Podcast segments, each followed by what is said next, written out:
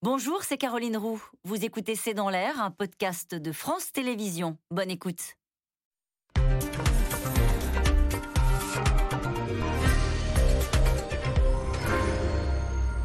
Bonsoir à toutes et à tous. Le gouvernement prêt à parler de l'autonomie de la Guadeloupe. C'est une petite bombe qu'a lâchée hier soir le ministre des Outre-mer, Sébastien Lecornu, alors que les Antilles françaises sont en proie à des scènes de violence depuis une semaine, avec pillage de magasins, barrages payants et tirs à balles réelles contre des policiers.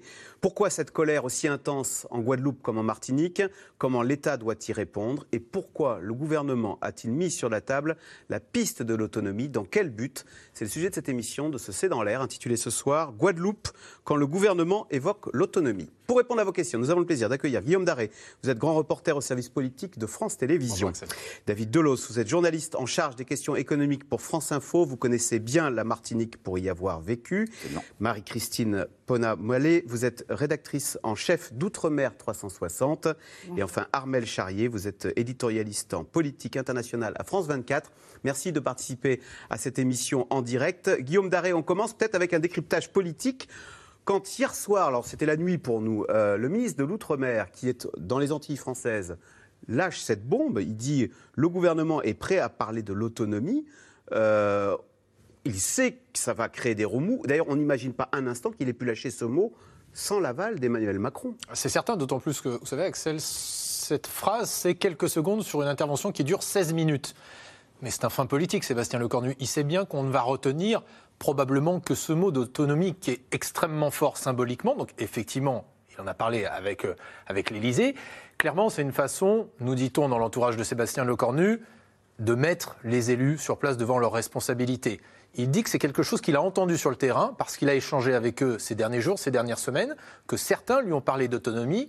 C'est une façon de leur dire, eh bien allons-y, discutons-en, comment ça peut se passer. C'est un peu ce que fait aussi Emmanuel Macron, vous savez, quand on regarde, euh, quand il va sur le terrain euh, dans les collectivités locales françaises. Souvent, il fait face à des élus locaux qui lui disent, Monsieur le Président, on veut plus de pouvoir. Emmanuel Macron leur dit, chiche, vous prenez les pouvoirs, mais vous prenez tous les pouvoirs, les avantages et les inconvénients, les dépenses et les recettes. Et c'est un peu le message que le ministre des Outre-mer a voulu passer en parlant évidemment de ce terme extrêmement symbolique politiquement d'autonomie. Voilà, autonomie, c'est pas l'indépendance. Absolument pas. Euh, Marie-Christine Pona-Malé. Néanmoins, c'est pas l'indépendance, mais c'est dans la même boîte un peu. Est-ce que c'est un tabou Non, non, mais c'est pas l'indépendance, j'en ai bien conscience. Est-ce que, mais, ça résonne comme ça. Hein. Est-ce que c'est un tabou quand même qui est tombé hier? Est-ce qu'il y a des velléités euh, d'autonomie qui est le premier sas vers l'indépendance Alors, velléité, il y a un courant où on entend très bien, il faut noter qu'en ce moment, il y a des groupes, enfin des collectifs qui se sont formés, beaucoup plus de jeunes qui mettent le mot autonomie dans ce discours. Et effectivement, euh, Guillaume a justement raison. La semaine dernière, lors du congrès des maires, beaucoup d'élus l'ont ramené en disant oui, nous on veut plus de pouvoir, on veut plus décider. Et le but de cette réunion, de cette réunion à Matignon, lorsqu'ils ont demandé ensemble cette lettre pour discuter avec Jean Castex, c'est de dire ok, nous on veut être à la table des discussions pour la gestion de la crise sanitaire, c'est-à-dire de la santé. On le rappelle, dans tous les territoires des Outre-mer, la santé est une compétence de, de l'État. Il faut savoir que lorsqu'on parle d'autonomie, il existe des territoires autonomistes l'exemple de la Polynésie. La Calédonie, je le mets à part, même si c'est un territoire autonomiste. Il faut savoir que la santé est une compétence de ces territoires lorsqu'ils sont autonomie. Donc c'est la raison pour laquelle ces maires disaient oui, moi je veux être comme la Polynésie, mais il faut le rappeler, attention, être un territoire autonomiste, ça veut dire quand même les pouvoirs régaliens appartiennent à l'État. Donc euh, il faut savoir qu'ils ont déjà, on est déjà dans une situation décentralisée où l'école, le reste de, de la gestion appartient à ces territoires. On est déjà dans une gestion décentralisée dans les territoires des Outre-mer. David Delos, il n'empêche, quand on parle d'autonomie, on ne peut s'empêcher de penser à l'étape suivante, qui est l'indépendance. Je dis ça parce qu'on a vu des drapeaux euh, sur certains euh, barrages. Est-ce que ces propos de Sébastien Lecornu ne pourraient pas bah, un petit peu euh, lâcher et donner des idées, alimenter tous ceux qui veulent, qui militent pour l'indépendance des Antilles françaises. Il ne faut pas oublier une petite chose, c'est qu'en 2003, il y a déjà eu un, référendum en Guadeloupe sur l'autonomie. Mm.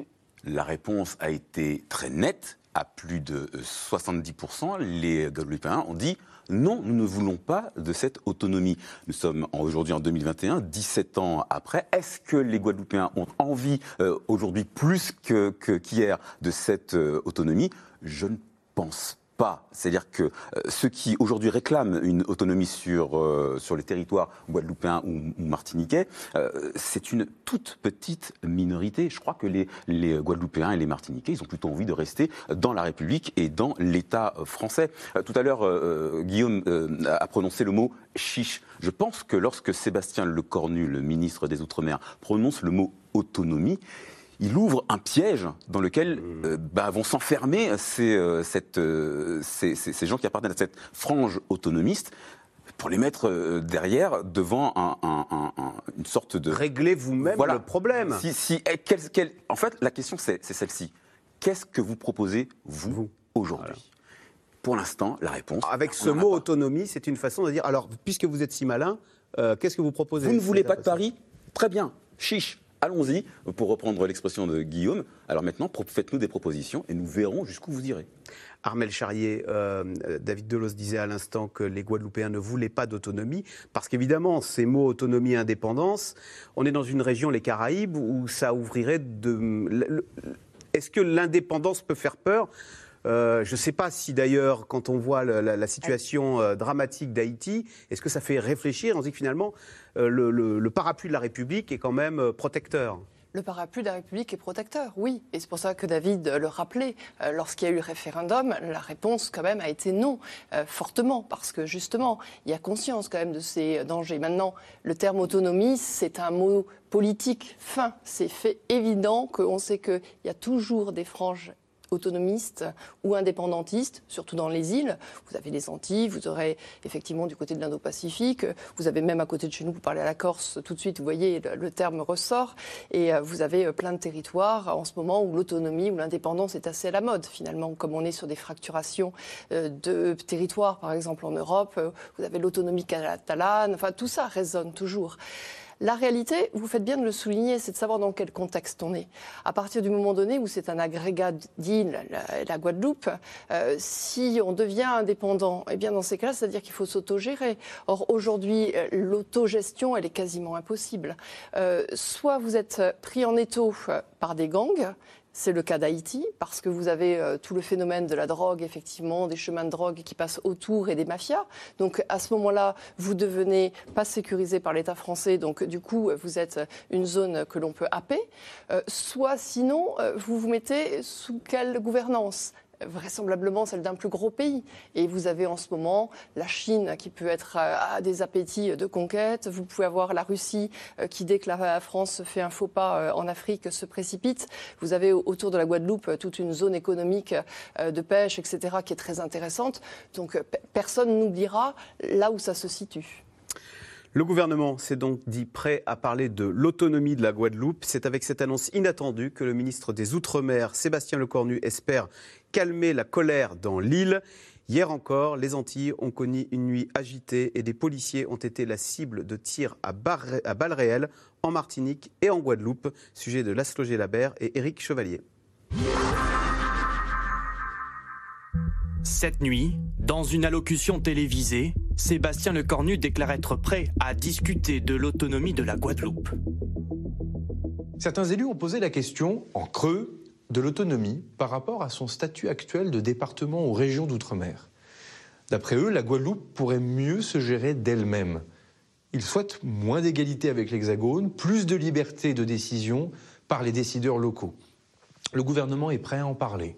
Il n'y a pas de mauvais débat, du moment que ces débats servent à résoudre les vrais problèmes du quotidien des Guadeloupéennes et des Guadeloupéens. Une déclaration que personne n'attendait. Sur place, les violences continuent de secouer le département. Voitures et immeubles incendiés, barrages érigés sur les routes, pillage de magasins. Malgré l'instauration d'un couvre-feu, les nuits d'émeutes s'enchaînent. Après avoir répondu par la fermeté en dépêchant sur place le GIGN et le RAID, l'exécutif joue donc désormais l'apaisement. Mais cette soudaine proposition d'autonomie pose beaucoup de questions. Faut-il que la présidence soit confiée à un élu local? Quelles sont euh, les dotations? Est-ce que l'autonomie, c'est moins euh, d'argent? Est-ce que c'est plus de compétences désargentées? Donc il y a de vraies questions à poser, mais il faut les poser. À droite comme à gauche, cette proposition d'autonomie inquiète. Moi, j'ai entendu une phrase très très étonnante que les Guadeloupéens, ne demanderaient pas l'égalité euh, avec la France. Mais c'est justement, ce sont des revendications d'égalité. C'est parce que ces indicateurs montrent que l'égalité n'est pas une réalité au quotidien dans ces territoires et il faut effectivement les traiter. Les Guadeloupéens et les Martiniquais ne veulent pas moins d'État, au contraire, ils entendent que l'État se tienne à leur côté et assume ses responsabilités. Dans un département miné par la pauvreté, les revendications sont plus sociales qu'institutionnelles. En urgence, le gouvernement propose 1000 emplois aidés pour les jeunes. Mais l'étincelle qui a embrasé la Guadeloupe, c'est l'instauration d'un pass sanitaire obligatoire. Au CHU de Pointe-à-Pitre, l'actualité brûlante anime les discussions. Mais c'est bien la vaccination obligatoire pour les soignants qui met ces femmes en colère. C'est violent. Le pass, la vaccination, c'est encore une goutte d'eau qui se rajoute, c'est encore des contraintes qui arrivent. Et non, on n'est pas prêt à ça, non. Lisa Sidila est le fer de lance de cette contestation. Comme ses collègues, cette employée administrative refuse de se faire vacciner. D'après elle, l'État ne leur fait pas confiance. On a eu la crise Covid où euh, on s'est quand même donné, hein, on a travaillé malgré le fait qu'on venait la peur au ventre, on s'est donné, on, a, on s'est organisé. certains services euh, pouvaient se vanter de ne pas avoir eu de cluster parce qu'ils ont vraiment respecté les gestes barrières en dépit du manque de matériel. Et de voir qu'après, on, nous juge en nous disant que si les gens sont contaminés, c'est parce qu'on n'aura pas pris le vaccin. Jusqu'à maintenant, toutes ont été suspendues. Elles ne toucheront donc pas de salaire. Mais leur situation pourrait changer, car là aussi le gouvernement lâche du lest. Dans un communiqué, il accorde un délai supplémentaire. Obligation vaccinale aux Antilles, une mise en œuvre finalisée fixée au 31 décembre pour la Guadeloupe et la Martinique. La Martinique, où depuis cinq nuits les violences ont pris de l'ampleur. Comme en Guadeloupe, des policiers ont été la cible de tirs à balles réelles, faisant quelques blessés légers. Des journalistes ont aussi été visés par des coups de feu. La crise pourrait se propager à d'autres territoires d'outre-mer. À plus de 10 000 km de là, en Polynésie, une grève générale dure maintenant depuis deux jours. Euh, Marie-Christine Ponamalé, sur cette question d'autonomie, elle permettrait, l'autonomie, de lever l'obligation vaccinale pour les soignants? Est-ce que c'est, Nous sommes en crise sanitaire. Si je me réfère bien à la Constitution, lorsque nous sommes dans une crise sanitaire mondiale, c'est l'État qui prend la main sur les décisions sanitaires. C'est ce qui s'est passé pour la, Nouvelle-Calédonie, d'ailleurs, et c'est la raison pour laquelle il y a eu à un moment donné un, conflit sur la, le SAS. Euh, je ne sais pas si vous avez, enfin, vous avez certainement entendu parler. Il y avait un SAS, un, pardon, comment dit-on, un confinement de 15 jours sur place. Donc l'État et le, le pays prennent des décisions ensemble. Il n'y a pas un plus que l'autre. Ensuite, il s'est passé pour la Nouvelle-Calédonie, le gouvernement local, enfin le Congrès, a décidé de l'obligation vaccinale pour tous les Calédoniens. Donc euh, il n'y a pas de décision. Mais est-ce qu'il n'y a pas une toute petite, euh, on peut pointer peut-être une toute petite incohérence en disant euh, on veut, on veut l'égalité avec la métropole, mais on ne veut pas euh, être, avoir l'obligation vaccinale. Là, vous pointez une bonne incohérence. C'est-à-dire que dans le même temps, nous avons des gens qui, qui, demandent les mêmes droits, le même SMIC, le même salaire, etc. Et tout d'un coup, ils se disent Ah non, là, pour le coup, je ne veux pas de ce vaccin pour X raisons. C'est-à-dire des raisons qui remontent. On va, je ne vais pas ressurgir les raisons, chlordécone, peur de l'État, rejet de tout ce qui vient de l'Hexagone. Dans, ces conditions-là, effectivement, c'est une incohérence effective. Parce qu'on ne peut pas demander d'être pareil sur l'Hexagone et d'avoir les mêmes salaires, euh, mêmes produits. Euh, la lutte contre la vie chère et de se dire ah non, non, mais moi j'ai vécu un traumatisme et dans le même temps dire je ne veux pas de ce vaccin. Ça, c'est une vraie incohérence. Dans ce cas-là, il faut également accepter ce vaccin puisque l'État, de toute façon, ne veut pas d'exception pour les territoires de la République et on ne peut pas le faire. On ne peut pas dire qu'il y aura un territoire qui sera moins protégé que l'autre. C'est d'ailleurs l'argument que pousse Sébastien Lecornu dans son allocation de 16 minutes et également lorsque vous avez été à, à Matignon, le Premier ministre dit on ne bougera pas. Il finalement, il a bougé là, puisqu'il y a une dérogation. L'obligation vaccinale a été reportée au 31 décembre et les personnels suspendus ont été euh, euh, réaffectés. Derrière les mots de Sébastien Lecornu qui parle d'autonomie, il y a aussi une conviction qui est que euh, sur place, dans les Antilles comme dans beaucoup d'autres territoires, départements, on dit plus territoire, de, territoire comme dans l'outre-mer, la parole publique n'est plus jugée, la parole de l'État n'est plus jugée comme crédible. Et donc, ils se disent, au gouvernement, à l'Élysée, que peut-être que si cette parole-là, par exemple sur la vaccination, mais aussi sur d'autres sujets, venait d'élus locaux, venait de Pointe-à-Pitre et non pas de Paris, eh bien peut-être qu'elle serait davantage suivie sur place. Question téléspectateur, Armel Charrier, euh, Philippe dans le Nord. Pourrait-il y avoir un référendum national sur l'autonomie de la Guadeloupe? Je pose, On pose la question parce que dans deux semaines, il y a un référendum sur euh, l'indépendance de la Nouvelle-Calédonie. Euh, donc, quand on parle d'autonomie de la Guadeloupe, est-ce qu'on n'est pas en train. Je dis ça parce que ça fait penser à Michel Barnier qui dit il n'est pas permis de semer le doute sur notre attachement à la France d'outre-mer. On a presque, avec cette. On a l'impression que le, à Paris, on se dit écoutez, mes petits chéris, faites ce que vous voulez. Oui, finalement, c'est peut-être la rouerie politique là qui euh, s'engouffre dans le fait d'aller chercher l'autonomie. Alors là, je parle sous euh, votre gouverne parce que le référendum en Guadeloupe, c'est pas la chose qui était quand même la première qui vienne à l'esprit. Hein. On a quand même effectivement. C'est pas ce qu'il ce demandait. Voilà, on a la Nouvelle-Calédonie, ça oui, on connaît la Nouvelle-Calédonie. La Nouvelle-Calédonie, qui pourtant est beaucoup plus jusqu'au boutiste, a quand même répondu non au référendum en 2020. Donc il y en a encore un autre qui va être mis en place. Dans deux semaines. On est bien effectivement dans ces problématiques. Oui, parce qu'on la retrouve effectivement ces demandes. Donc on est bien dans ces problématiques actuelles qui euh, finalement euh, donnent l'impression que politiquement on est en train de jouer le fait qu'on va euh, s'agenouiller un petit peu dans, à la Guadeloupe parce qu'on va du coup parler d'autre chose.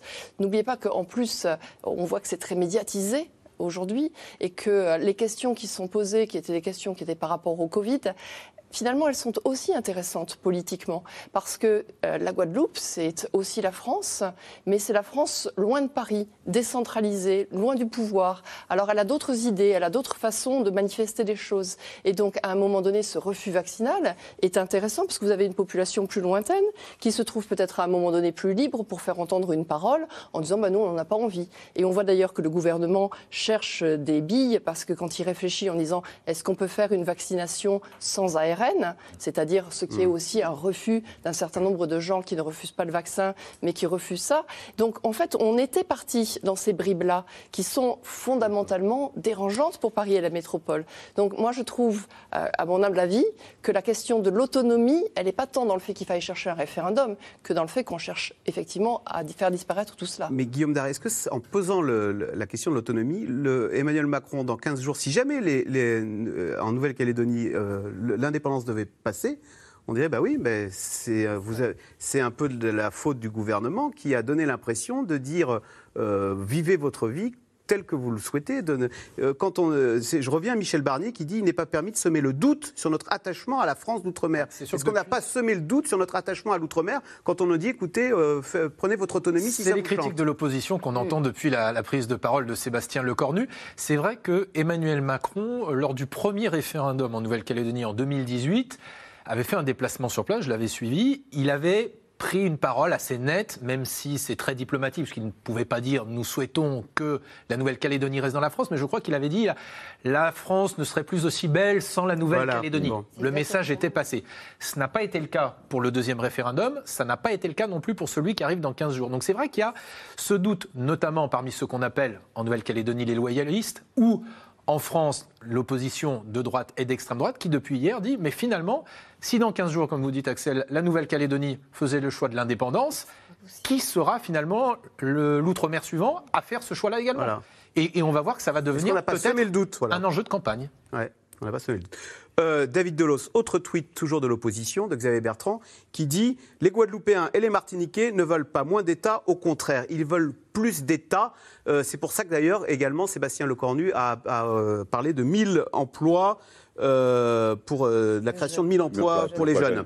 C'est ça le problème numéro un? Ah, C'est 19% de taux de chômage, c'est pour ça qu'il y a des, y a des bah, barricades 19% de taux de chômage, c'est quasi, c'est plus de deux fois plus que la moyenne nationale. Il faut quand même bien le rappeler. Et puis, il ne faut pas oublier qu'il y a quand même un jeune sur deux en Martinique, en Guadeloupe, qui n'a pas qui n'a pas de travail, enfin, euh, qui, qui, est dans un système qui est le système D, le système débrouille. Euh, oui, c'est un, c'est, un enjeu. Euh, il ne faut pas oublier une chose, c'est qu'on on est quand même dans des, des territoires qui sont des territoires d'insularité, avec tout ce que ça comporte de problèmes. Un jeune qui aujourd'hui n'a pas d'emploi en Guadeloupe ou en Martinique, il ne peut pas s'échapper, entre guillemets, pour aller chercher du travail ailleurs, sauf à avoir un niveau de qualification euh, très important qui lui permet justement d'aller chercher du travail à l'étranger, sur le continent américain qui est le plus proche, ou, de venir euh, dans l'hexagone euh, et profiter de sa, de sa qualification.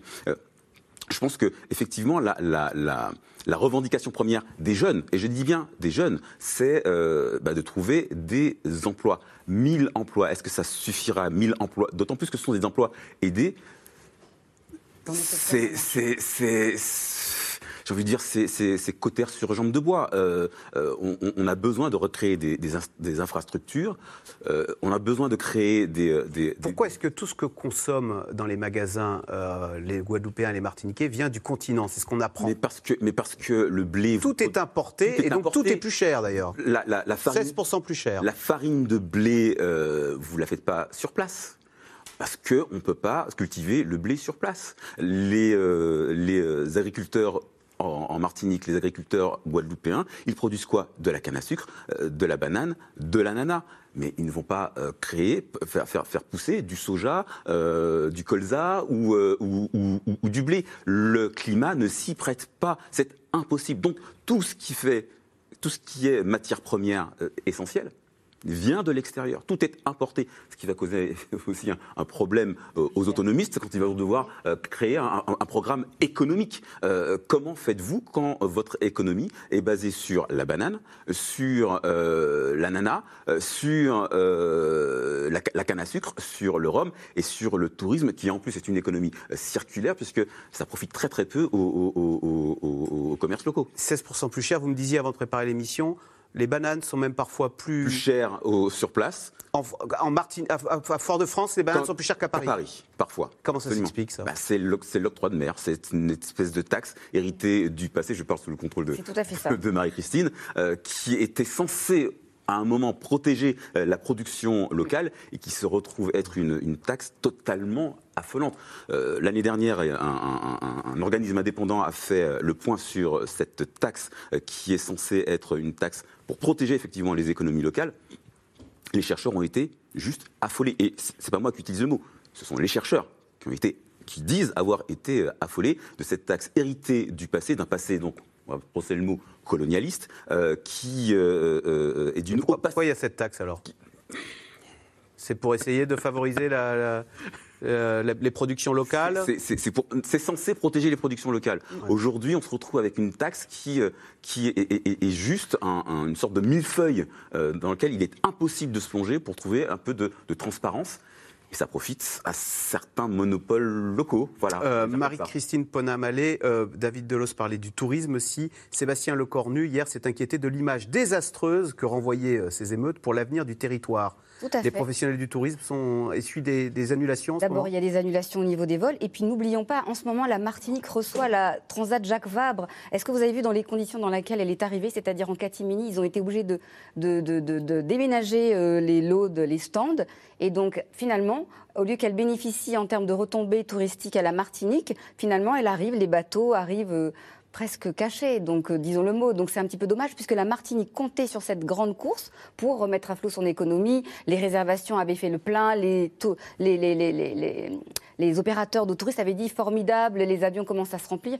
Et pouf, après la crise sanitaire où justement les compagnies aériennes avaient été euh, fait des demandes à l'État prêt sur prêt pour euh, remettre à flot l'économie. Il faut dire que les compagnies aériennes ont été doublement impactées dans la crise Covid puisque il fallait motif impérieux, il fallait 36 euh, 000 choses, donc euh, les hôtels, pas possible, ces territoires étaient confinés.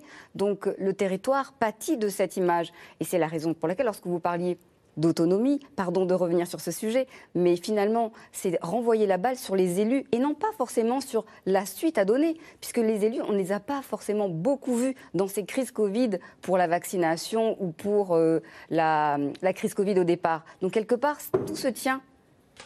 C'était peut-être un, un point liant. Armel Charrier? C'est vrai qu'en complément à cette crise économique et puis à ce qu'on annonce, hein, c'est-à-dire ces 1000 jeunes, euh, il y a aussi, quand on parle d'autonomie, les structurations qui ont été mises par la France. Et en fait, c'est pour montrer qu'il y a quand même une réflexion qui a été engendrée. Il existe dans tous les territoires d'outre-mer ce qu'on appelle le SMA, c'est-à-dire le service militaire adapté, qui existe depuis 1961. Le but, en fait, c'est de récupérer des jeunes et euh, de leur proposer du travail et d'avoir une discussion avec les jeunes, le préfet, et puis euh, la communauté économique de l'île pour savoir quel type de métier on a besoin. Et donc de pouvoir ainsi former des gens qui travaillent dans les transports ou des gens qui vont travailler dans les commerces ou euh, de l'aide à la petite enfance. Maintenant, de plus en plus de l'aide à des seniors parce qu'on se rend compte que les personnes vieillissantes ne sont plus forcément dans les villes, mais elles vont aussi euh, dans ce type d'endroits maintenant qui sont un peu créés, mmh. des EHPAD. Donc là, aujourd'hui, par exemple, en Guadeloupe, on est à 750 jeunes qui sont aidés et qui essaient de retrouver du travail parce qu'on a effectivement presque 20% de chômage. Alors, une partie d'entre eux s'en va vers la métropole parce qu'ils ont des typicités d'emploi qui font qu'ils n'arrivent pas à pouvoir exercer en Guadeloupe, donc ils partent à Périgueux, qui est le régiment sur place, qui continue de les former. Et donc, dans ces cas-là, ils restent sur l'Hexagone. Vous voyez, ils ne rentrent pas. Et donc, du coup, mais il y a, la République a encore voilà, offert ça. On lui demande aujourd'hui si elle peut monter de 750 à 900 000. Ça fait partie des efforts, des efforts effectivement, que le SMA peut fournir. C'est pour dire qu'on entend effectivement ce contexte économique difficile, qu'il y a des clés, mais qu'en même temps, évidemment, cotère sur une jambe de bois par rapport à l'ampleur du phénomène. David Delos, les mouvements indépendantistes sont-ils très importants en Guadeloupe? Est-ce que beaucoup de Guadeloupéens ou de Martiniquais ne se sentent pas Martiniquais avant de se sentir Français? Je, je cite Renelier, là, vous savez, en début de semaine, cette interview dans Le Parisien, il se présente comme Je suis un Guadeloupéen d'expression française, et il ajoute Pour être français, il faut être blanc. Est-ce qu'il y a un attachement Il y a beaucoup de Guadeloupéens qui ne se sentent pas français, comme bah, Il y, a un problème de décalage identitaire. Euh, vous savez, la Martinique, la Guadeloupe, c'est à 7000 km de l'Hexagone. On parle de la Martinique et de, et de la Guadeloupe quand ça va mal. Tout à fait. Ou alors quand on va en vacances. Entre les deux, on ne parle pas de ces territoires. On n'en parle pas du tout. Et ce sont des territoires où, on va en parler tout à l'heure, il y a des problèmes d'eau, euh, il y a des problèmes d'infrastructures qui sont vieillissantes, euh, où la vie est chère, où il y a peu d'emplois. Euh, oui, effectivement, nombre de Guadeloupéens, nombre de Martiniquais se disent aujourd'hui, nous n'appartenons pas à cette République, nous ne sommes pas français. Est-ce que euh, les mouvements indépendantistes sont représentatifs de cette colère et de cette résignation? Parce qu'il y a beaucoup de résignation avant d'avoir de la colère. Euh, je ne suis, je suis pas sûr. Je pense que les mouvements indépendantistes sont avant tout euh, l'arbre qui cache la forêt. il y a effectivement des revendications, mais il y a aussi beaucoup de résignation. Christine Ponamalé, est-ce que vous diriez que, est-ce que les idées woke, le wokisme, qui consiste à dire que euh, les minorités sont opprimées de façon systémique, euh, s'enracinent en Guadeloupe et en Martinique Et euh, est-ce qu'il y aurait un passé colonialiste qui serait refoulé, dont on ne parlerait pas, mais qui serait très présent? C'est une question, je ne suis pas du tout un spécialiste. Tout à fait. et, qui, en fait, comment dire, abîmerait bah, ce sentiment d'être français comme les autres. Si, ça existe. En fait, c'est un trait sociologique, c'est-à-dire ces personnes vivent avec ce trait, ce qu'on appelle nous sociologique, c'est-à-dire des relents anticolonialistes et qu'ils ont souffert de l'esclavage. Il ne faut pas le nier. Et quand vous parliez tout à l'heure de sentiment d'être guadeloupéen et d'être martiniquais, ils le sont avant d'être français. Je vous donne un exemple. Je suis réunionnaise. Je ne dis, enfin, pour moi, c'est évident. Je suis française. C'est-à-dire, ce sont des passés totalement différents. Nous avons, nous avons grandi et construit notre histoire de façon différente. Donc, c'est la raison pour laquelle, lorsque vous dites ils sont martiniquais, ils sont guadeloupéens avant et effectivement il y a euh, ce sentiment d'avoir euh, d'être moins bien traité que euh, que ce soit au niveau de l'administration que ce soit au niveau des entreprises que ce soit au niveau de tout. Donc c'est sous-jacent. Et lorsque vous parlez de wokisme il faut savoir il y avait entre guillemets la cancel culture tous les entre guillemets statuts qu'on a mis par terre c'est d'abord en Martinique et en Guadeloupe un peu moins, mais d'abord ça a commencé en Martinique, bien avant tout. Donc il y a ce sentiment euh, identitaire revendiqué. Par contre, je, vous rejoins en disant effectivement, ce n'est pas la majorité, il y a aussi une part de résignation et c'est ce qui se passe d'ailleurs dans ces mouvements. La population, ce n'est pas comme en 2009 où tout le monde était ensemble avec le LKP qui avait pris euh, les mouvements syndicaux. La population, elle a envie d'aller travailler, elle a envie d'aller à l'hôpital et elle ne peut pas le faire. C'est là où il faut faire une différence. David Delos, pour revenir sur cette idée, est-ce que le ressentiment vis-à-vis de la métropole se nourrit aussi de ce passé colonial euh, mal digéré? Euh, Axel. Alors, David, là, ça devient sérieux. Là. Alors, non, non, non, mais, je, vais, juste. On se connaît bien, c'est pour ça. Euh, je, vais, juste prendre un, exemple. Euh, nous sommes tous les deux français. Euh, monsieur, monsieur Dupont arrive, vous demandera de quelle ville vous venez, il me dira de quelle origine je suis. Ah Et je pense que ce, ce- ce- ce décalage, euh, pardon de dire comme ça, hein, de façon aussi crue, et, euh, et, euh, et je suis euh, français, je suis d'origine martiniquaise, je l'assume euh, totalement, mais ce décalage, il vient des deux côtés. C'est-à-dire qu'il y a un côté qui n'a pas pardonné, Mm. et l'autre côté, il y a, il y a- on ne s'est pas excusé. Et, et- et- et- et je pense que ces, ces deux positions bah, seront forcément irréconciliables tant qu'il n'y aura pas un geste fait des deux côtés pour avancer, pour justement euh, Et- tourner la page. Eh ben, bravo pour cette démonstration très claire d'une situation que vous avez parfaitement illustrée. Tout à fait. Alors, cette colère est alimentée par une situation sociale, on l'a dit, très dégradée, un chômage, on l'a dit, deux fois plus élevé qu'en métropole. Beaucoup d'habitants se sentent oubliés euh, par Paris. Une équipe de C'est l'air s'est rendue sur place pour recueillir la parole de ces Guadeloupéens désabusés, Mathieu Lignot, Dominique Lemarchand, avec Juliette Perrault. C'est un lieu stratégique de la contestation. Depuis dix jours, impossible de franchir le rond-point des abîmes. Les carcasses de voitures calcinées et les tas de pneus bloquent les routes 24 heures sur 24. Un piquet de grève auquel participent des pompiers, des parents d'élèves, mais aussi de futurs soignants, comme Raïssa Brumant. Étudiante en école d'infirmière, elle ne veut pas du vaccin et s'insurge d'en payer les conséquences. Parce que j'ai refusé euh, de prendre le vaccin, on, m'a menacé de supprimer ma bourse et de finir ma formation. Donc on me donne aucune perspective de pouvoir réussir et d'avoir mon diplôme et d'être une actrice de la, de la société. C'est grave. On le vit comme une injustice et forcément la colère ne peut que monter. Donc voilà, alors même si on n'est pas ceux qui vont aller dans les rues cassées, mais on peut être parmi ceux qui sont d'accord et qui applaudissent et qui encouragent à se faire entendre. Une colère que partage Dimitri Cyril, moniteur d'auto-école, lui aussi présent sur le rond-point depuis le début de la mobilisation. Quand des gens prennent d'assaut des ronds-points, c'est pas parce qu'ils ont rien à faire chez eux, hein, parce qu'on a tous Netflix ici quand même. Donc, quand on se met là, c'est parce qu'on a de vrais problèmes. Donc les gens ne se mettent pas dans des ronds-points à allumer des feux juste pour emmerder la France. Voilà. Les gens le font parce qu'ils souffrent, parce que leurs enfants souffrent, parce qu'ils en ont marre, parce qu'on a des problèmes qui datent de je ne sais pas combien de temps, on ne peut même pas le savoir. Mes parents connaissaient ça, et mes arrières euh, en compagnie. Et les choses ne changent pas. Pas de changement, malgré la grève générale qui avait secoué le pays il y a 12 ans. À l'époque, les manifestants étaient descendus dans la rue pour dénoncer une vie trop chère, des salaires trop bas et l'emprise de grands groupes sur l'économie locale. Ensemble, localité. 44 jours de protestation pour un résultat que beaucoup jugent encore aujourd'hui insuffisant. Ben là, on est à la Creole Beach Hotel. Et euh, donc là, on est en mobilisation depuis le 15 euh, novembre. Teddy Sarmezan, délégué syndical, se bat contre sa direction. L'hôtel dans lequel il travaille veut s'aligner sur la convention collective de la métropole, moins avantageuse pour les salariés. Ici, on a 16 jours fériés. Euh, au niveau national, c'est 11.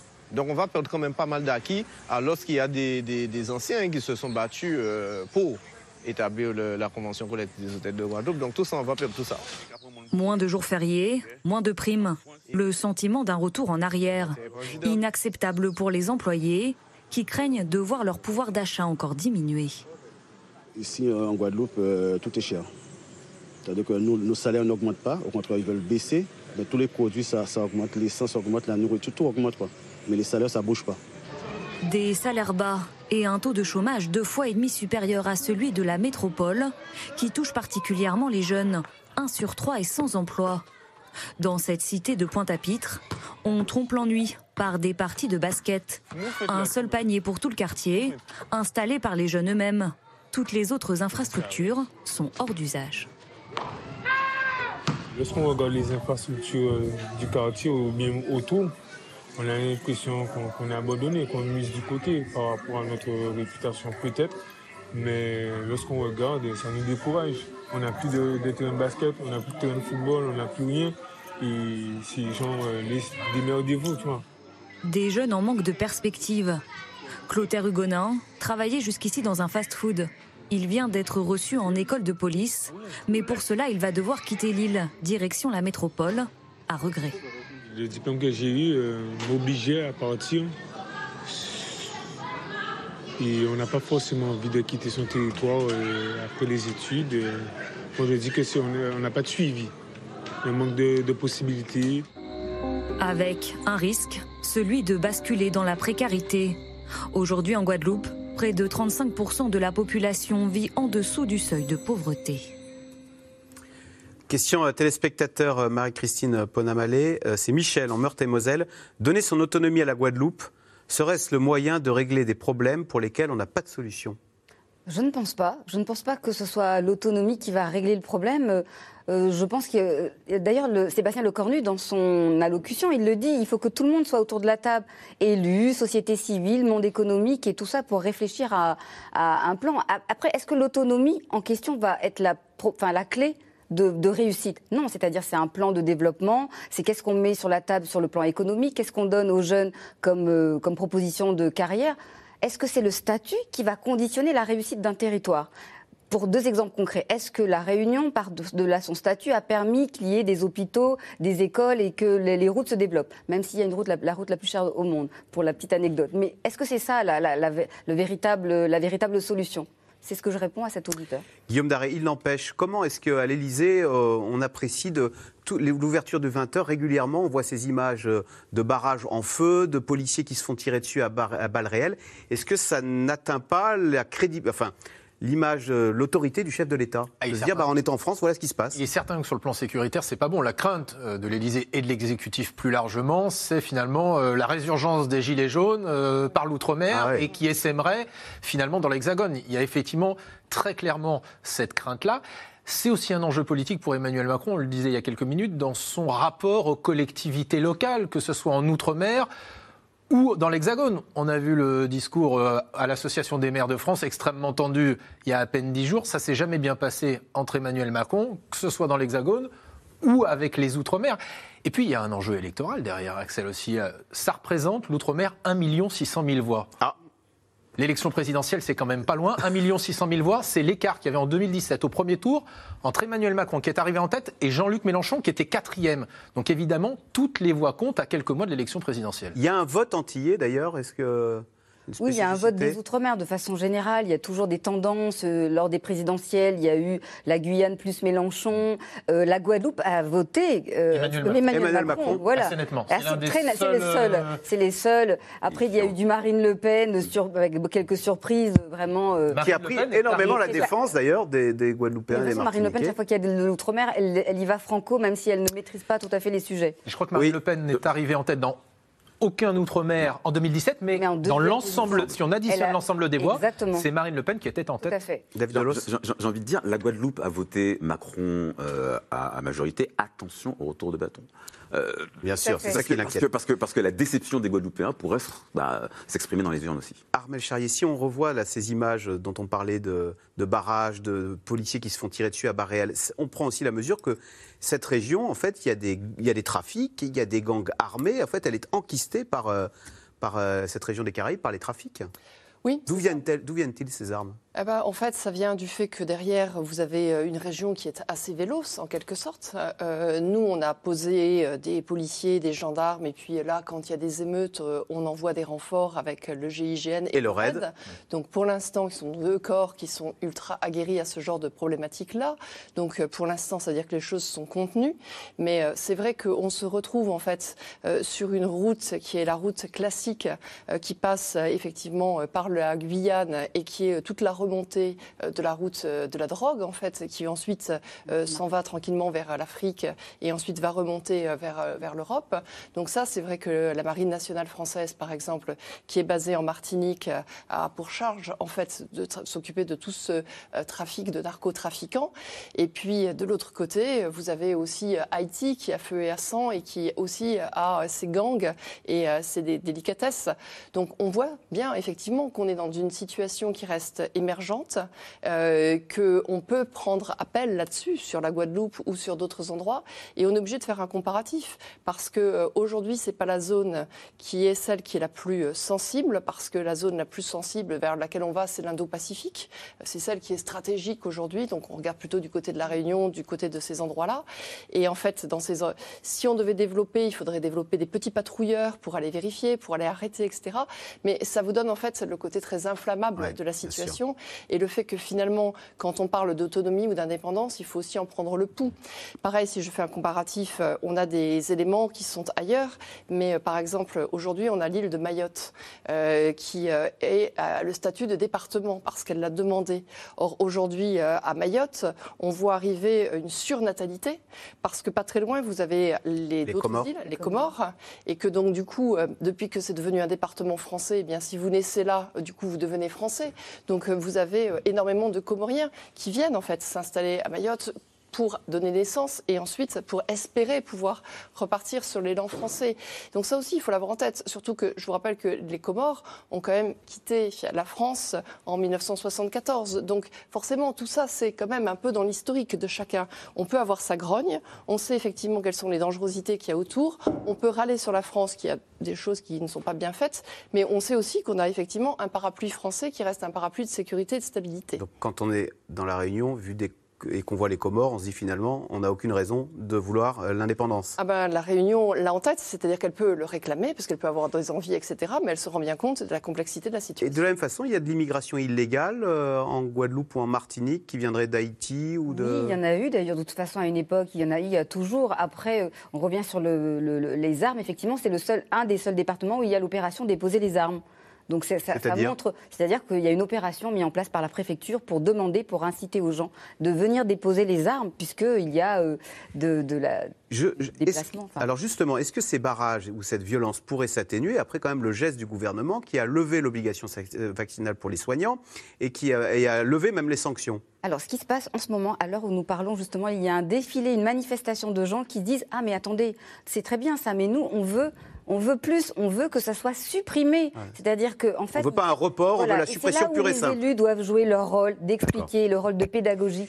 David Delos, pourquoi cette méfiance quand même vis-à-vis des, vaccins? 42% seulement des euh, Martiniquais et des Guadeloupéens sont vaccinés, c'est quasiment deux fois moins qu'en métropole.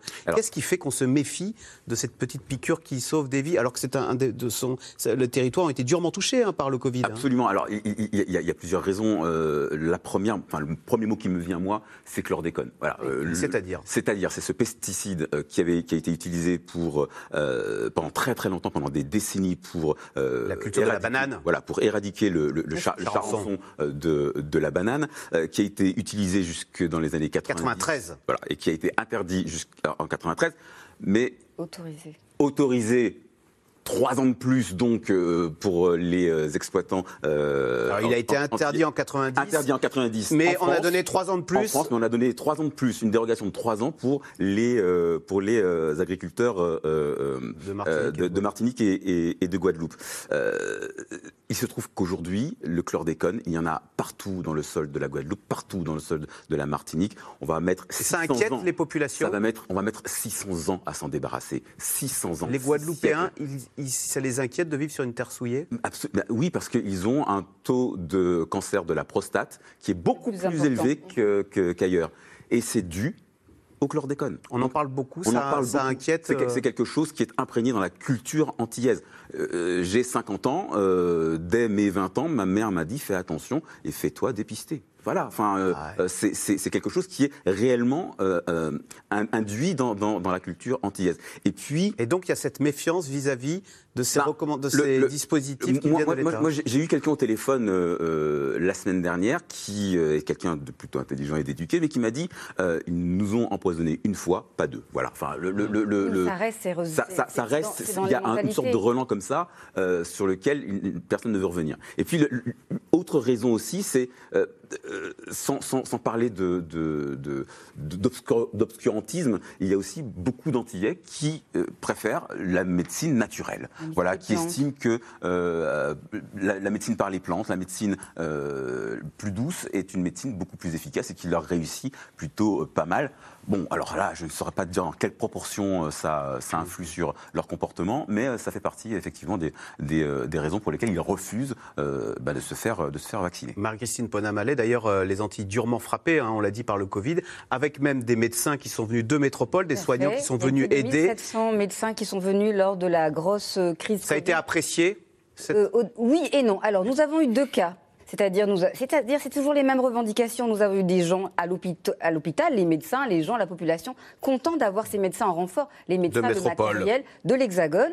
Et aussi, nous avons eu le cas à la Martinique où des gens sont allés les attendre à l'aéroport et ils ont été injuriés, ils ont été mal reçus. Il ne faut pas oublier qu'il y avait Pourquoi? ce petit- alors peut-être le, le sentiment de, il y avait ces relents, comme on dit, je quote leur système, je les cite, ce n'est pas mes propos, en disant, vous, qu'est-ce que vous venez faire chez nous? Est-ce que vous allez prendre nos emplois, etc.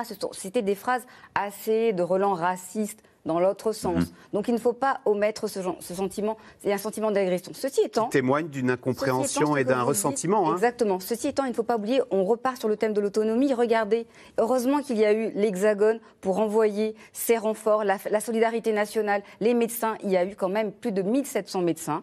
Il y a eu euh, je ne sais combien de, de, de, de lits enfin, de, envoyés. Il y a, Il y a eu- aussi de belles histoires, c'est ce que vous voulez dire. non seulement Voilà. de belles histoires, mais la solidarité Et la nationale solidarité, a joué. Et heureusement qu'elle a pu jouer, puisqu'il y avait quand même 1800 taux de cas pour 100 000 habitants, les plus hauts taux. Et finalement, on espérait que la population allait prendre conscience. Attention, il y a la cinquième vague qui arrive. Donc il y a une population 30 à 40% vaccinée.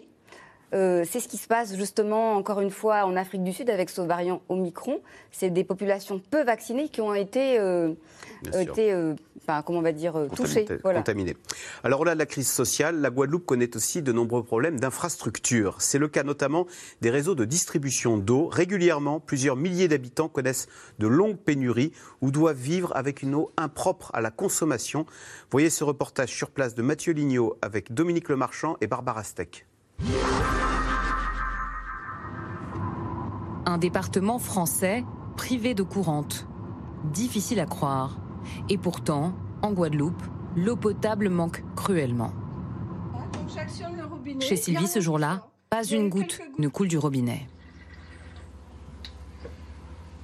On nous a en quelque sorte clochardisé. Donc l'eau n'arrive pas le soir. On laisse les robinets ouverts pour pouvoir entendre l'eau arriver. Et donc on se réveille à 3h, à 4h du matin. Moi, il y a 15 jours, je me suis réveillée à 4h30 du matin pour faire une lessive, pour laver la vaisselle. Voilà à quoi nous sommes rendus au 21e siècle. Dans la cuisine, la vaisselle et les packs d'eau s'entassent. Ce stock sert à boire, à cuisiner, parce que je, quand je fais faire bouillir des pâtes, j'utilise pas l'eau du robinet parce que je ne sais pas ce qu'il y a dedans. J'ai des dépôts noirs qui sortent, j'ai des dépôts marrons, et donc je dois acheter des tonnes d'eau, des centaines d'euros d'eau par mois pour boire et cuisiner. Et les factures d'eau continuent d'arriver. 160 euros tous les deux mois. Il y a quelques semaines, Sylvie a décidé d'interpeller Emmanuel Macron pour lui décrire une situation devenue invivable. Depuis quasiment 50 ans dans ce pays, on a donné de plus en plus d'autonomie aux acteurs locaux, aux élus locaux, pour qu'ils gèrent en direct un certain nombre de choses. Et nous faisons face, malheureusement, à beaucoup d'incompétences, euh, beaucoup de... euh, que, que sais-je, de, malversation, puisque depuis des années, les, abonnés payent payent leur facture d'eau, ils payent pour avoir de l'eau, ils payent pour que le, le système d'eau soit entretenu, et ça n'a pas été entretenu. Les coupures rythment le quotidien des Guadeloupéens. Une situation sanitaire catastrophique en pleine pandémie de Covid-19. L'île met à disposition des points d'eau, mais là non plus, l'eau n'est pas potable. C'est nettoyer les toilettes et nettoyer la maison. Parce qu'on nous parle de gestes barrières, mais si on ne nettoie pas la maison, on se lave pas les mains, où- où voulez-vous qu'on aille? Et surtout les enfants, on leur demande de se laver les mains constamment. Constamment, il faut se laver les mains. Avec quoi on se lave les mains? Jean-Marie Nomertin est un syndicaliste. Lui dénonce depuis des années un autre scandale sanitaire, la pollution de l'eau au chlordécone. Un insecticide utilisé dans les plantations de bananiers jusque dans les années 90. Normalement, avec la forte teneur au chlordécone, c'est tous les 4 mois qu'on doit utiliser du filtre à charbon actif pour essayer de réduire euh, euh, les, les effets de ce, du chlordécone. Or, ne voilà-t-il pas, depuis un an, faute de moyens financiers, ça n'a pas été fait. Il n'y a pas de filtre à charbon actif. Et donc, l'eau, euh, la terre étant donc polluée, donc de fait, les sources sont polluées. Et donc euh, aussi, euh, la nappe phréatique est polluée. Donc euh, voilà, et c'est- ça se généralise. Donc on est empoisonné.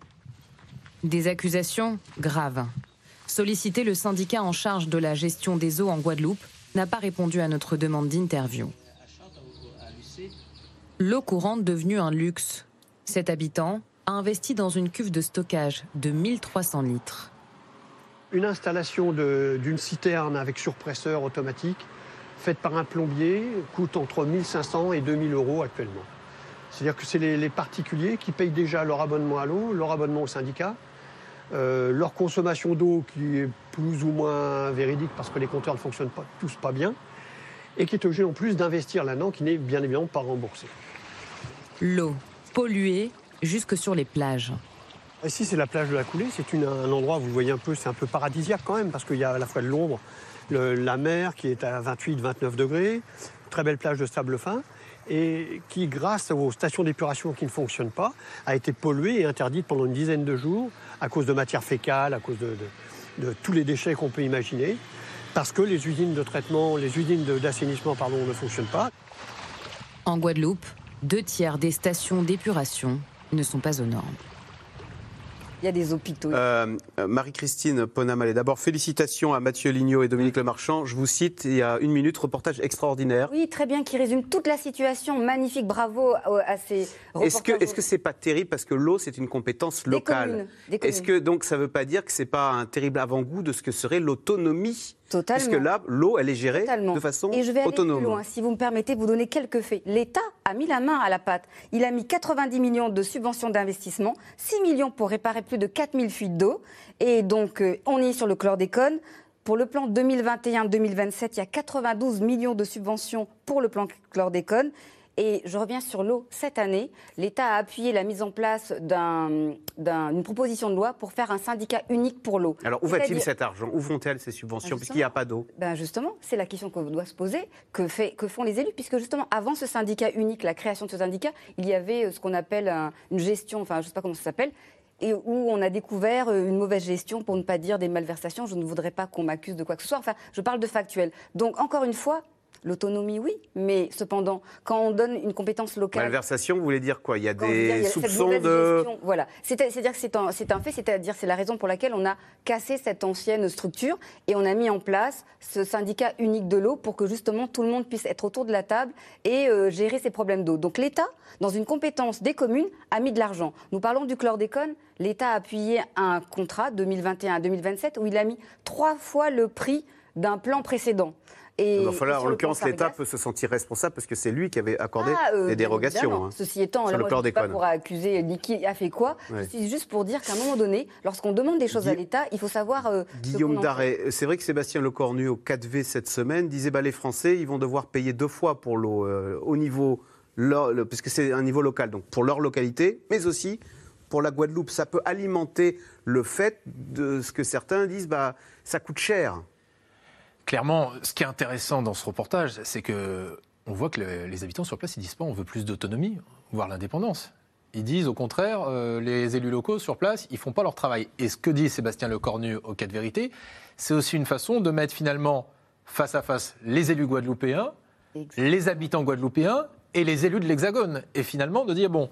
Qu'est-ce qu'on fait? Est-ce que vous voulez payer deux fois? Ça me fait penser un petit peu à ce qu'ils ont fait euh, sur Bah, le c'est ce Covid. qui va être fait, hein, finalement, Regardez. l'État va aider pour remettre en place le système. C'est une euh, façon un petit peu de pointer du doigt la responsabilité Des des, élus locaux. C'est ce qui a été fait. Regardez, je vous le disais sur le, le Covid, quand on a, ils ont pris le virage en disant finalement, ben, désormais, regardez, si on doit prendre des mesures plus fortes, c'est à cause de ceux qui ne vont pas se vacciner. On va plus payer les tests PCR pour ceux qui veulent aller en boîte de nuit, parce que c'est vous qui êtes vaccinés, Axel, qui payez les tests? PCR de ceux qui ne veulent pas se vacciner mais qui veulent quand même aller en boîte de nuit. Et on voit un petit peu cette même logique politique qui est de mettre face à face deux types de Français en disant ce sont les uns qui vont payer pour les autres. C'est dangereux parce que. On monte les On Français, les les, Français uns les uns contre contre, les les, autres. En attendant, David de- Delos, les Guadeloupéens et les Martiniquais vivent très durement cette situation de l'eau. C'est épouvantable à vivre. Mais euh, vous avez vu l'installation de cette, de cette dame qu'on vient de voir dans, dans- dans- dans le reportage? Elle est aux normes françaises. Elle est aux normes françaises.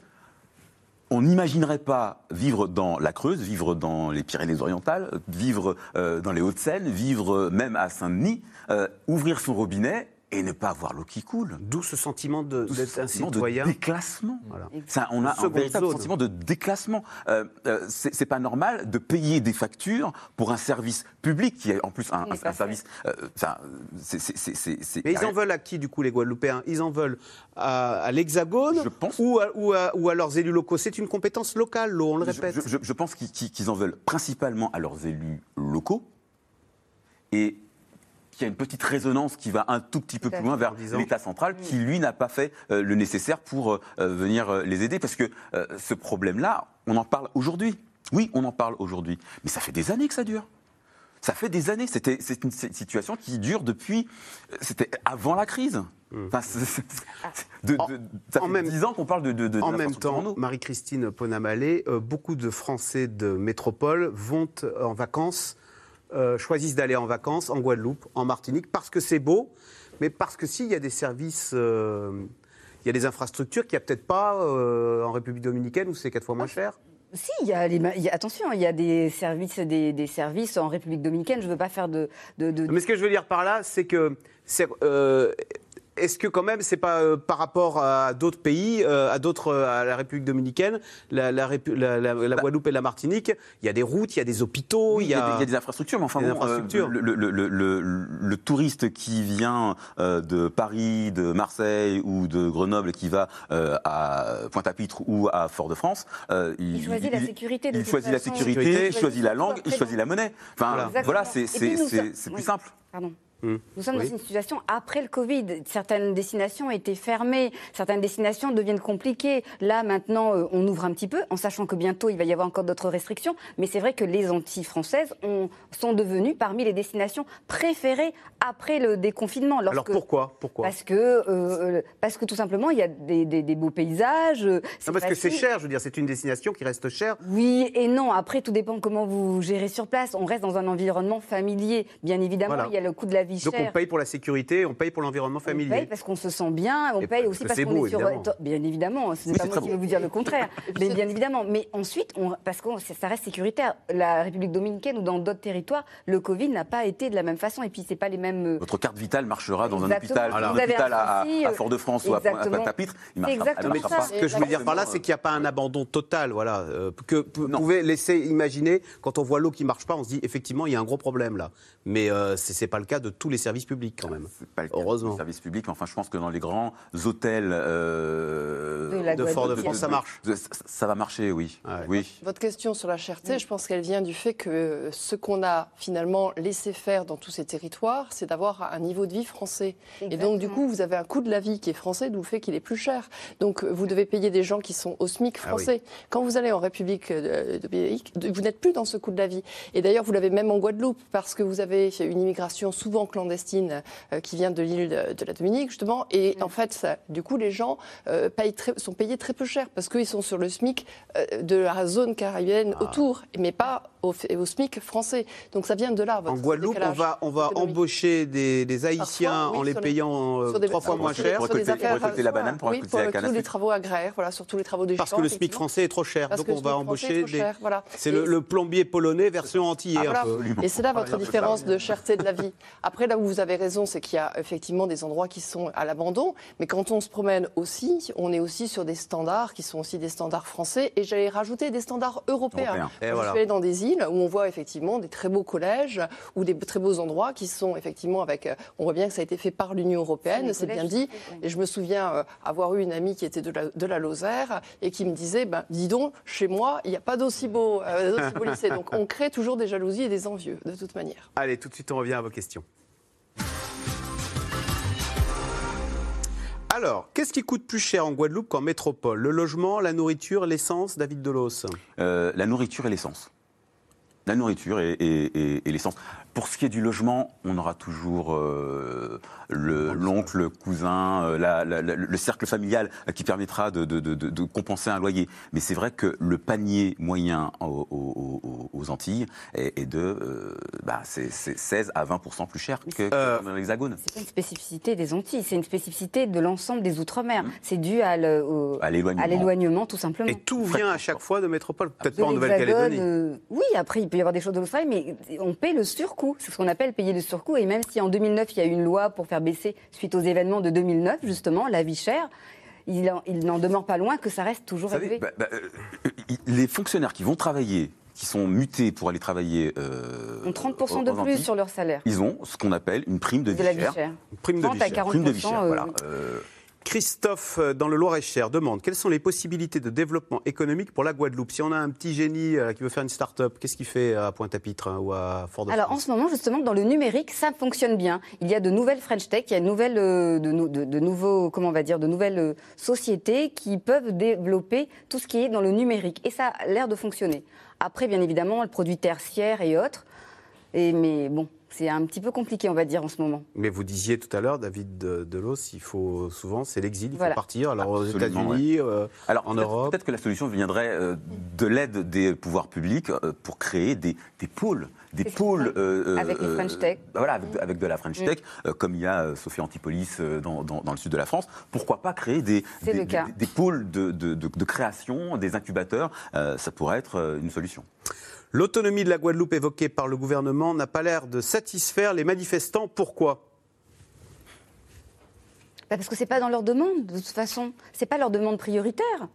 Déjà, et d'une, ça faisait pas partie de la liste. Ils avaient 32 revendications au départ. Et dans les 32 revendications, en tout cas, je parle des syndicats, il y avait l'éducation, il y avait euh, sortir des gens de prison qui avaient été euh, condamnés lors de manifestations, il y avait la santé, il y avait un certain nombre de points. Donc finalement, ils se retrouvent face à leur, euh, à leur problématique et ils ne se sentent pas euh, concernés. Alors, Guillaume Daré, le gouvernement n'aurait-il pas euh, ouvert la boîte de Pandore en parlant d'autonomie? Je dis ça parce qu'à l'instant, dépêche AFP, on apprend que deux députés corses appellent à mettre l'autonomie de l'île en débat, comme en Guadeloupe. Ah bah, Il n'y a pas de raison, Oui. c'est ce que vont dire effectivement les, les autres euh, collectivités qui souhaitent ça, ils vont dire mais et pourquoi pas nous, ce qu'on disait tout à l'heure. Et c'est vrai que c'est le risque pris par l'exécutif et en particulier par Sébastien euh, Lecornu, le ministre qui est en charge euh, des Outre-mer, euh, dont on entend euh, par certains de ses sympathiques collègues, vous savez Axel comment ça se passe en politique, qui ferait peut-être mieux de s'occuper des Outre-mer que de la préparation de la campagne présidentielle d'Emmanuel Macron, parce que vous savez qu'il a pris en charge euh, la Sébastien Lecornu, des réseaux d'élus locaux de droite. Ce qui veut dire que c'est un proche d'Emmanuel Macron. Absolument. Et rappelez-vous, il avait été euh, l'un des personnages euh, principaux du, du grand débat. Souvent, c'était lui qui animait les grands débats après la crise des Gilets jaunes, qui passait la parole aux élus locaux, à Emmanuel Macron. Aujourd'hui, il y a un certain nombre de ces gentils camarades, mais néanmoins concurrents, comme souvent en politique, qui disent il faudrait d'abord qu'ils pensent à ces dossiers. Et c'est vrai, quand on parle d'autonomie pour la Guadeloupe, bah, pourquoi pas désormais la Corse, même si la Corse, c'est important de le préciser, désormais il y a une collectivité territoriale Territoriale. unique. Le mouvement des Gilets jaunes a-t-il été particulièrement suivi en Guadeloupe, David Delos? Oui. Oui. Oui, il a été très très suivi. Je parle sous le contrôle de, de- de Marie-Christine. Euh, il a été très très suivi parce que euh, on y voyait la résurgence justement des Oui, les des, mêmes. des- des- des Les mouvements mêmes revendications. de- de- de C'est les mêmes 2009. listes. C'était Oui. les mêmes revendications et les mêmes les, les- le- les mêmes Non, la- dénonciations la première, des problématiques de, de. Donc euh, on a retrouvé effectivement euh, une, une forte mobilisation. Oui. Alors, la population guadeloupéenne n'a-t-elle aucune confiance envers les représentants de l'État? Henri en Gironde qui s'interroge. Bah, hélas, on l'a vu à la Martinique, le pauvre préfet a quand même subi les foudres de, de- de- du public et tout. Donc c'est vrai qu'il y a, l'image du représentant de l'État qui est mal prise, toujours dans ses relents anticolonialistes, l'histoire du passé, etc. Donc il y a une façon de faire. C'est toujours. euh, bon, ça va mieux maintenant, mais il- ça- il- c'est quand même très dur enfin, dans, dans leur ça- rapport ça à la mieux. représentation de l'État. Ça va mieux, mais ces dernières heures, il y a quand même Oui. euh, une- une- un buste du général de Gaulle qui a été déboulonné en Martinique. Euh, toute Et la le portail du préfet, euh, Voilà, il y, a- il y a- il y a incendié hier. il y a toute une symbolique quand même Oui, voilà. derrière, derrière tout ça. Et le, bu- et le portail du préfet incendié. Cette allusion à l'autonomie va-t-elle avoir une influence sur le résultat du référendum en Nouvelle-Calédonie? Euh, Armel Charrier, dans 15 jours, les, in- les néo- les- la Nouvelle-Calédonie vote pour, ou contre l'indépendance. Il y a l'impression qu'à Paris, on dit écoutez, faites votre choix, euh, on s'en lave les mains. Oui, mais en même temps, euh, la Nouvelle-Calédonie va peser le pour et le contre par rapport à ce qu'elle a déjà connu. Elle a déjà répondu plusieurs fois non. 50, Ça baisse à chaque fois. C'était 56% pour rester en France, plus que 53% le dernier. Ça fait partie quand même, effectivement, aussi des acquis euh, qui sont euh, au niveau de la sécurité, etc. Après, il peut tout à fait y avoir un changement de situation. Comme je vous le disais en début d'émission, de toute manière, la notion d'autonomie et d'indépendance, aujourd'hui, elle dépasse largement ces cadres insulaires. Guillaume Daressi, dans 15 jours, on apprend que la France perd la Nouvelle-Calédonie. C'est un coup dur pour Emmanuel Macron ah, C'est certainement un coup dur parce que bah, ça est quand même euh, fait par définition historique un territoire quitte celui de la République, mais ce que je trouve qu'on disait qui est intéressant dans le cas de la Nouvelle-Calédonie, c'est que les gens vont pas C'est qu'en fait, c'est un système qui s'est développé, qui est tout à fait singulier, mais qui est dans la République. Mm. Et ça montre mm. quand même que la République française peut permettre le développement et la création de systèmes politiques, institutionnels, tout à fait singulier, où chacun peut trouver ses intérêts, même si c'est loin d'être parfait. J'y suis allé trois fois dans le cadre des différents euh, référendums, mais où il y a quand même une voie possible. Donc l'autonomie, c'est un mot symbolique qui a été lancé par Sébastien Lecornu, mais si tout le monde se met autour de la table, c'est peut-être un vœu pieux, il y a quand même dans la République des choses à créer. Marie-Christine Pona-Malé, comment expliquer que 66% des Français, quand on leur pose la question, l'indépendance de la Nouvelle-Calédonie, 66% des Français de métropole sont pour ça traduit quoi C'est un sondage qui a été commandé pour le ministère de la de On l'avait déjà vu. En fait, ce qui se passe, c'est toujours cette question d'éloignement. Ils se disent, mais pourquoi, pourquoi euh, euh C'est l'impression qu'on paye, que ça coûte très cher. Et c'est toujours, voilà, c'est exactement le coût. Le coût, c'est toujours la même chose. Que nous rapportent les outre-mer? Et vous allez voir, les candidats de la présidentielle, c'est bizarre. À chaque fois, ils ont cette petite, mais ça nous coûte cher. Sauf qu'ils ont compris qu'en disant ça, ils perdent des voix. Donc, ils vont tous y aller quand même. Voilà, exactement. Marine Le Pen va à la Réunion vers le 20, 20, décembre. Euh, le, Roussel était en Guyane et à la Guadeloupe hier et aujourd'hui. Donc vous voyez, tout le monde va y passer. Barnier était à Mayotte récemment et à La Réunion. Il n'en demeure pas moins sur la question de la Nouvelle-Calédonie. N'oublions pas, les indépendantistes ont dit qu'ils ne participeraient pas. Attention, pas à utiliser le mot boycott. Ils ne participeront pas. Parce qu'ils sentent qu'ils vont perdre Parce qu'ils ont dit que ce n'était pas la date qu'ils avaient choisie et que c'était très juste et qu'il y avait la crise sanitaire. Donc, je reviens sur le propos de Guillaume. Oui, oui, les territoires, la République peut accepter plusieurs. Euh, spécificités. Voilà, merci beaucoup d'avoir participé euh, à cette émission. C'était passionnant. Vous restez sur France 5, bien sûr, puisqu'à suivre, c'est l'hebdo avec Ali Badou. Alors, Ali, qu'y a-t-il au programme ce soir de l'hebdo? Bonsoir Axel, et vous avez raison de dire qu'il faut rester sur France 5. C'est l'hebdo en direct dans un instant avec un invité exceptionnel. Sa parole est très attendue. Le ministre de la Justice et garde des Sceaux, Éric Dupont-Moretti, va être avec nous en plateau dans un instant. Et puis la France frappée par la cinquième vague du Covid, un nouveau variant. Comment y faire face? Les réponses du professeur Benjamin Davido. Vous connaissez le programme? A tout de suite, Axel. donc l'affaire. Euh, Hulot, j'imagine, et euh, ce nouveau variant qui vient d'Afrique du Sud et qui fait peur. Merci beaucoup. C'est tout de suite, c'est France 5. Bonne soirée.